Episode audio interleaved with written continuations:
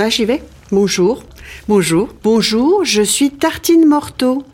Ça n'est pas la saison des tomates.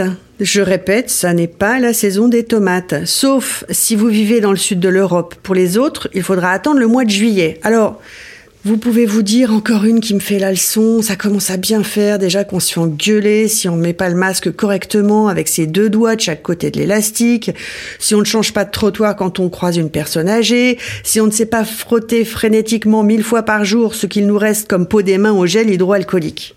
Les anglophones ont déjà trouvé un nom pour ça, le social distance shaming. Et ceux qui ne respecteraient pas les règles seraient des covidiots. Oh my god.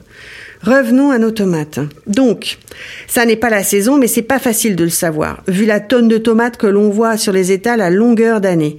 C'est parce que celles-là poussent dans des serres chauffées. Hors sol, bah ouais, c'est tellement plus pratique.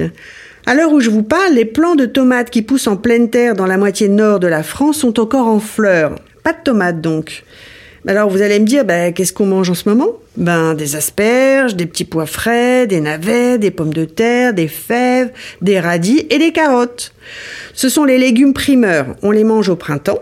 Ils sont cueillis un peu avant maturité et c'est pour cette raison qu'ils sont ultra tendres. Voici une recette de légumes primeurs, la recette des carottes rôties. Il faut éplucher les carottes en gardant un petit bout de la queue et les mettre sur une plaque à pâtisserie.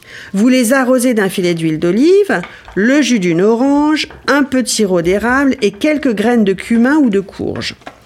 Vous mettez tout ça au four pendant au moins 30 minutes à 180 degrés pour qu'elle soit bien dorée.